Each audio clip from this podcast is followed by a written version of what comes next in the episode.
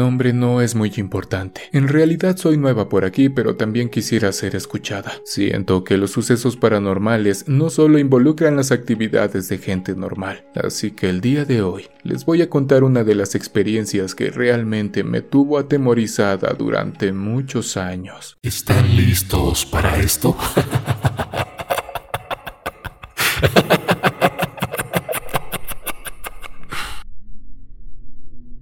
Comencé en el trabajo muy chica, prácticamente para poder pagar mi universidad. Al principio pensé que solo duraría los cinco años de mi licenciatura, pero a medida que me involucraba con mi labor, este oficio me llamaba la atención y sinceramente más me gustaba. Muchas personas piensan que solo es cuestión de mostrar las curvas y todos los encantos que poseemos, pero no es así, y como todo en la vida, es necesario evolucionar constantemente. Comencé como servidora de tragos en un club nocturno que estaba relativamente cerca de donde rentaba en aquellos años. Al principio pensaba que realmente no pasaría de ese puesto, pues las maniobras que ejecutan las chicas son bastante complicadas y arriesgadas, sin mencionar que de vez en cuando te topas con cada estúpido, pero en fin, ¿qué le vamos a hacer? Duré alrededor de un año a lo mucho sirviendo tragos en aquel lugar cuando recibí aquella llamada de mi hermana, diciéndome que mi madre se había puesto bastante grave de salud, así que intuirán que tenía que apoyar con lo que estuviera en mis manos. Pero la verdad es que iba al día. Entre gastos de la vida cotidiana y la escuela me sobraba muy poco para poder aportar. Mientras platicaba con una compañera mi situación, me dio a entender que si quería salir del bache tenía que atreverme y comenzar a bailar de vez en cuando, tan siquiera para poder cubrir los gastos del mes. En realidad lo pensé bastante pues como primeriza entenderán que no es nada fácil, pero en esa ocasión la necesidad comenzaba a tornarse algo abrumadora. Aún recuerdo que aquella amiga me invitó a su casa para poder enseñarme lo básico, algunos pasos, mejorar mi postura y cómo caminar con aquellas plataformas inmensas características de nosotros. Siento que tardé alrededor de unos 15 días en aprender las cosas más sencillas. Era urgente, tenía que comenzar con todo y pena. La operación de mi madre no podía esperar tanto. No sé si fue un mal comienzo o bautizo como decían mis compañeras, pero en fin, Comencé. Recuerdo que esa noche cobré lo de dos quincenas. En realidad no lo podía creer. Y así me la llevé casi medio año hasta aquella noche donde todo comenzó. Era mi turno de bailar. Ya bastante desinhibida, comencé con lo mío. No quiero escucharme presuntuosa, pero tengo lo mío. Sabía que mis rasgos sinaloenses algún día me ayudarían en algo, solo que no sabía ni cuándo ni dónde lo harían. Salí a la pista y pronto comencé. Recuerdo que aquel día era fin de mes, así que el lugar estaba repleto, lleno de hombres y una que otra mujer acompañando a su amigo, esposo o lo que fuere. Eso no me interesaba. El chiste era llenar mis bolsillos. Bueno, en este caso los hilos. Esa noche llegó al lugar un tipo bastante raro. No sabía cómo tomarlo, como una persona reservada o del tipo maniática, pues no se inmutaba. Su cara completamente seria y sin emociones posiblemente me llamó la atención, pero en fin, tenía que continuar con mi trabajo. Lo que se me hizo bastante raro fue que comencé a verlo más seguido en el lugar. Habrán pasado algunas semanas cuando esta persona pidió un servicio aparte. Hasta cierto punto me sorprendió, pues me dijeron que me quería a mí. Era bastante raro, pues cuando salía a la pista siempre tenía su misma cara. Hasta me llegó a caer mal, pues me miraba como si yo apestara o algo por el estilo. No lo entendí, pero bueno, trabajo es trabajo, y me dirigí hacia mi cubículo, no sin antes darme una manita de gato, ya saben, dicen por ahí que hagas lo que hagas, hazlo bien. El muchacho encargado de vigilarnos y revisar que todo esté bien me dijo que ya podía pasar. Tendría que apurarme, pues tiempo después tendría que presentarme en la pista de baile. Entré e intenté romper el hielo con aquella persona tan seria, francamente vacía. Entenderán que cuando uno se siente incómoda, pues francamente no se disfruta tu trabajo. A pesar de hablarle, seguía igual, reflexionando un poco. La verdad es que no me imagino todas aquellas cosas que tenía en mente. Realmente era impredecible, pues ¿cómo saberlo? Tiempo después me enteraría de toda la verdad. Comencé con mi trabajo y aquí comenzó lo interesante, pues realmente parecía como si yo estuviese bailando frente a la nada. Aquel hombre bien vestido miraba al vacío. Su mirada se perdía mientras le daba un toque bastante perturbador a la escena que supuestamente lo divertiría esa noche, sin duda. Estaba bastante desencajada, pues ya saben cómo son los hombres, ¿para qué les digo más? Lo bueno que aquella melodía no estaba tan larga, pensé. Pronto, la incomodidad terminaría. Un par de minutos antes de terminar, pude ver claramente cómo de entre los ojos de aquel sujeto salió una lágrima. ¿Una lágrima? Dije dentro de mí. ¿Acaso me veo asquerosa o algo por el estilo? Miré el espejo de aquel habitáculo, pero no. Sinceramente, estaba en mis mejores años, así que eso no podía ser. No terminó de caer aquella lágrima por su rostro cuando de la nada sacó una especie de instrumento formado por una hoja de acero bastante afilada, con la cual comenzó a dividir la cabeza de su cuello. Sin duda, la peor de las experiencias mientras trabajaba como bailarina. Comencé a gritar bastante aterrada, pues cuando cortó la vía principal de flujo, aquella escena comenzó a tornarse como de película de terror, pues me salpicó por completo. Oscar, el vigilante, no dudó en investigar qué pasaba y llegó a mi lugar. Rápidamente me sacó del sitio y me llevó al camerino donde mis compañeras extrañadas preguntaban qué había pasado. Algo choqueada, intenté lo que me había pasado, pero algo no cuadraba. ¿Por qué había tomado esa decisión? por qué tenía esa mirada tan perdida y sobre todo por qué las lágrimas en sus ojos. Entenderán que lo más pronto posible sacaron a las personas que había en el negocio aquella noche para esperar a que las autoridades llegaran para realizar su trabajo. Llegaron los forenses y la policía de investigación y todos me preguntaban lo mismo, que cómo había sucedido hasta que la administración del lugar les proporcionó una copia del video de esa noche. Hasta el momento, pensábamos que el circuito cerrado solo lo utilizaban para estar fisgoneando en nuestro trabajo.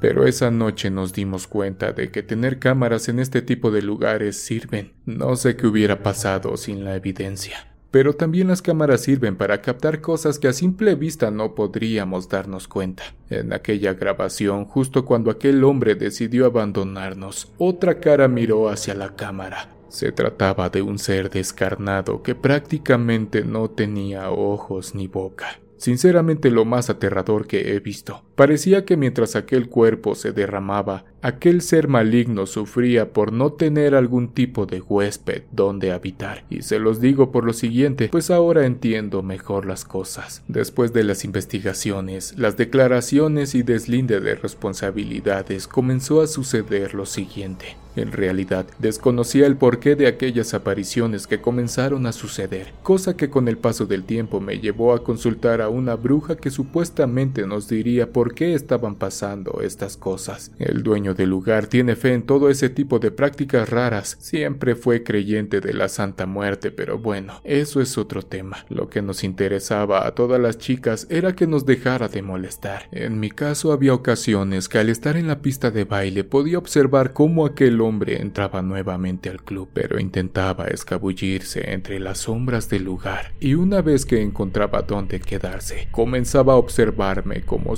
siempre lo hacía, y podía identificar claramente cómo su rostro cambiaba. Poco a poco se transformaba en aquella mueca desencajada que había visto en el video de la evidencia. Una de las chicas contaba que justo cuando entraba al privado, observó que aquel espíritu estaba sentado justo al lado del cliente que había entrado. Sin dudarlo, gritó completamente aterrada y rápidamente Oscar, el encargado, entró a ver qué era lo que sucedía y como intuirán, ya no estaba. Solo se encontraba el cliente completamente sorprendido, pues comentaba que no le había hecho nada a la chica. Realmente pensó que se trataba de él y no de un espíritu sentado a su costado. Como sabrán, la casa nunca pierde, así que cambiaron de cubículo al joven y todo continuó con normalidad. Claro, a Letty no le quedaron ganas de volver a ese sitio. Al principio, solo se manifestaba en el lugar donde él había decidido quitarse la existencia, y en mi caso lo podía ver de vez en cuando entre los clientes del lugar, pero como les comento, esto comenzó a ir un poco más allá. Mari, mi amiga, que me enseñó este oficio, también padeció de una aparición de este espíritu. Hasta el momento, ella no había sido víctima de algún tipo de manifestación. Y aquí, nuevamente entran las cámaras de vigilancia, pues si no hubiesen mostrado la grabación, sinceramente no le hubiéramos creído. Ella comenta que minutos antes de salir a la pista fue a retocarse el maquillaje. Grave error, pues justo cuando tomó la brocha y se acercó al espejo, pudo ver que detrás de ella se encontraba aquel ser descarnado que venía a molestarnos o más bien a espantarnos. Pero esto no se quedó así. En la grabación se ve claramente cómo en el tocador que estaba detrás de ella, las paletas de sombras, lápiz labiales, brochas y todo lo demás salió disparado como si alguien hubiese dado un manotazo para tirarlas al suelo. Mari salió bastante impactada del lugar, pues a pesar de que no creía en ello, le estaban sucediendo cosas raras. Ella decía que a ese tipo de situaciones no hay que darles importancia, pues los espíritus se alimentan de eso, pero no puede negar que el miedo invadió su cuerpo al ver a aquel tipo parado detrás de ella observándola. Algunas semanas después me tocó a mí, pero en esta ocasión no fue en el trabajo, cosa que sinceramente me aterrorizó por completo, pues ¿cómo era posible? ¿Será acaso que al presenciar su partida formé algún tipo de vínculo con este personaje? ¿O simplemente como a muchas personas les ha pasado? Me llevé a casa un espíritu sin saberlo. Me he enterado de situaciones donde las personas que van a los cementerios a visitar a sus difuntos llegan a sus casas con un nuevo integrante. Espíritus que se pegan a las personas y no las dejan hasta que se someten a algún tipo de negociación con ellos. Ese día me tocaba descansar. Me levanté muy temprano para limpiar el pequeño departamento que rentaba. Salí de compras para surtir la despensa y distraerme un rato. Se me fue todo el día. No sé por qué los días de descanso se van tan rápido. Llegué,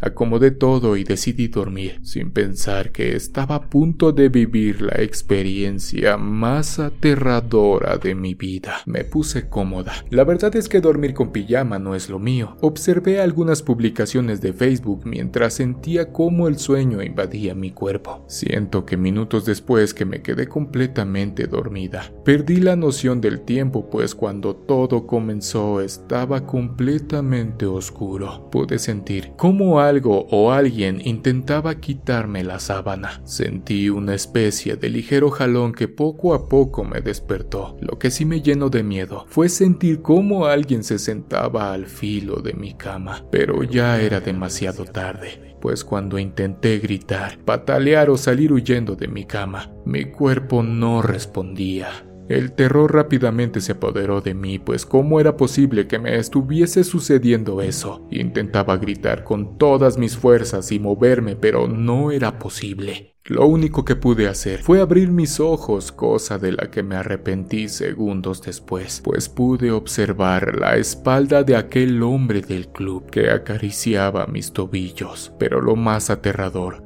fue escuchar claramente cómo aquel ser de oscuridad comenzaba a decir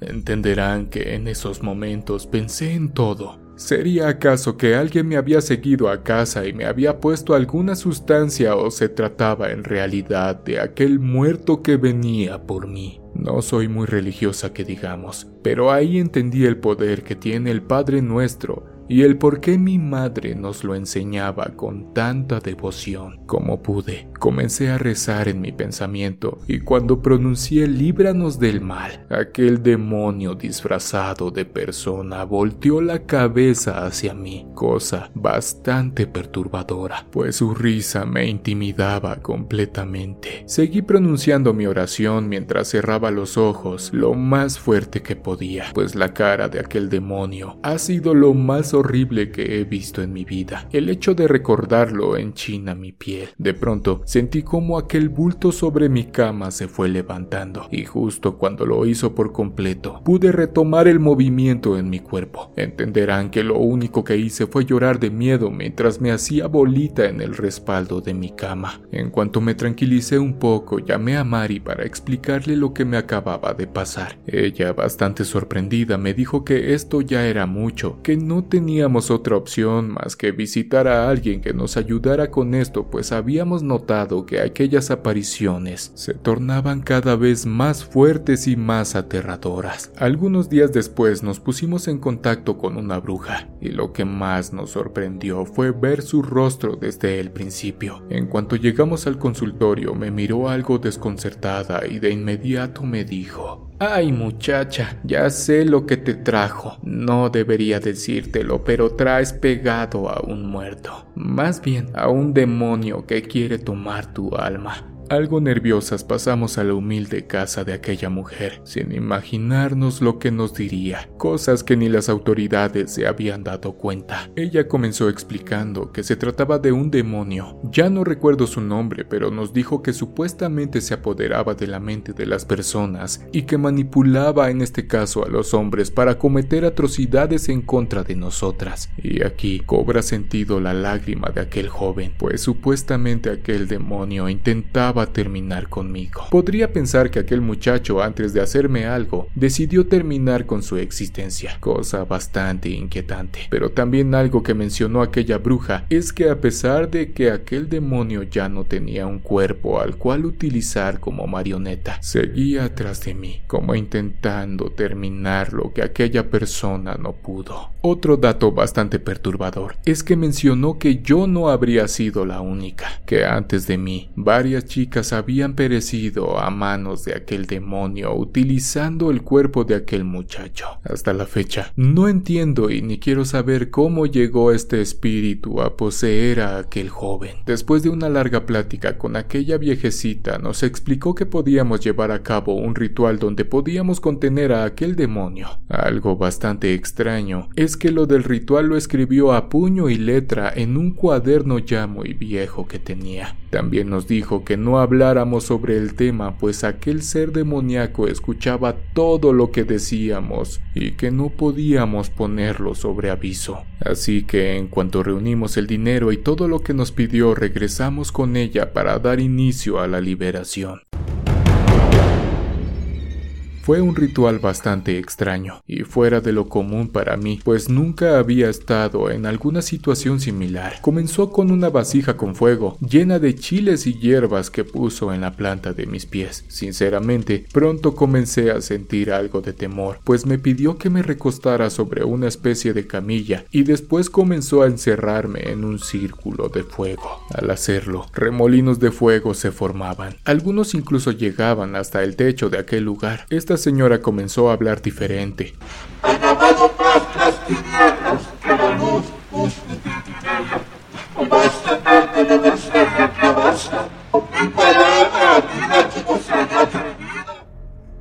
Como si de un dialecto se tratara, y su voz cambiaba conforme avanzaba la sesión. Lo que sí llegué a identificar fueron algunas palabras en latín, pues las he escuchado en algunos programas de televisión que hablan sobre temas paranormales, fantasmas, posesiones y demás situaciones no tan comunes que digamos. Aquella bruja nos pidió un muñeco, donde supuestamente atraparía a aquel demonio. Me daba pánico sostenerlo entre mis manos, pero esas eran las indicaciones de aquella mujer. Después de que aquellos remolinos cesaron por un momento, le pidió a Mari que comenzara a encender todas las velas que nos había pedido y que fuera colocándolas sobre un herraje que tenía ya preparado, algo muy parecido a la estrella de David mientras ella continuaba con las oraciones. Aquella mujer me pidió que repitiera después de ella algunas frases un tipo de oración que me ayudaría a romper cualquier tipo de vínculo con aquel ente maligno. Y es aquí donde comenzaron a suceder cosas que hasta la fecha no les encuentro explicación alguna. Se supone que estábamos en un lugar completamente cerrado y solo nos encontrábamos aquella bruja, Mari y yo. De pronto, las llamas de las velas comenzaron a agitarse como cuando alguien sopla. Se trataba de una ráfaga de viento que recorría el consultorio rodeándonos, intentando entrar al círculo de fuego que aún seguía encendido. La bruja decía que aquel espíritu ya estaba ahí y que teníamos que ser muy cuidadosas con lo que haríamos a continuación, pues de ello dependía que aquel demonio pudiera ser capturado en aquel muñeco o que pudiera tomar mi cuerpo, cosa bastante aterradora. Entre el miedo y todo aquello que sentía, nuevamente comenzamos con las oraciones. Aquella bruja intentaba dominar a un ser demoníaco que claramente consumía la energía de aquella señora, pues su cara reflejaba el esfuerzo que hacía para salir victoriosa de aquel encuentro, cuando de pronto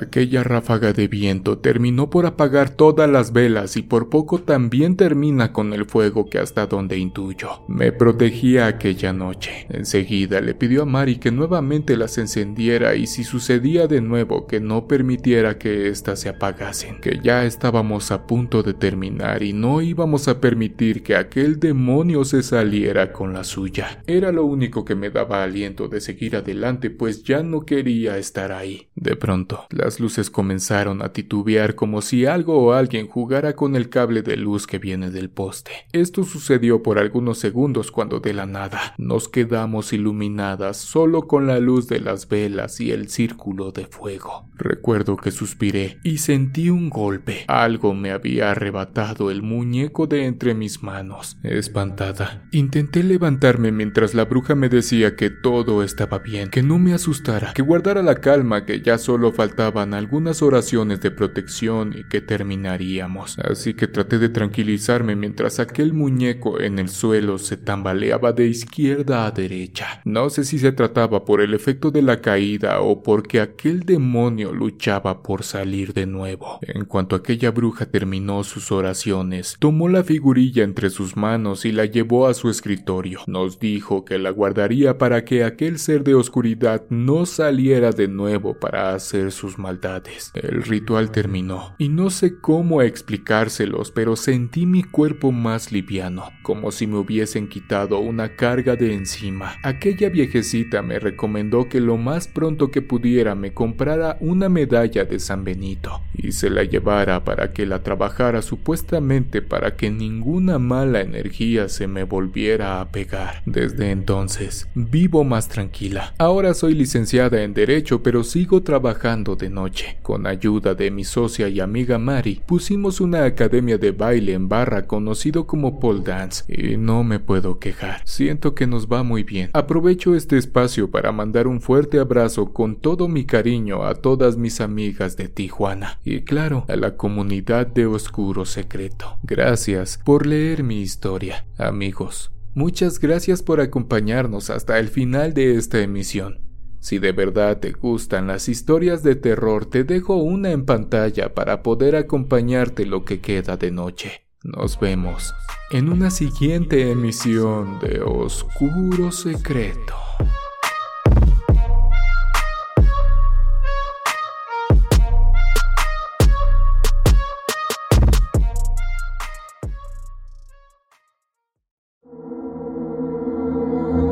¿Quieres escuchar las historias de terror que más te gustan sin cortes comerciales? Puedes convertirte ahora en miembro de ACAST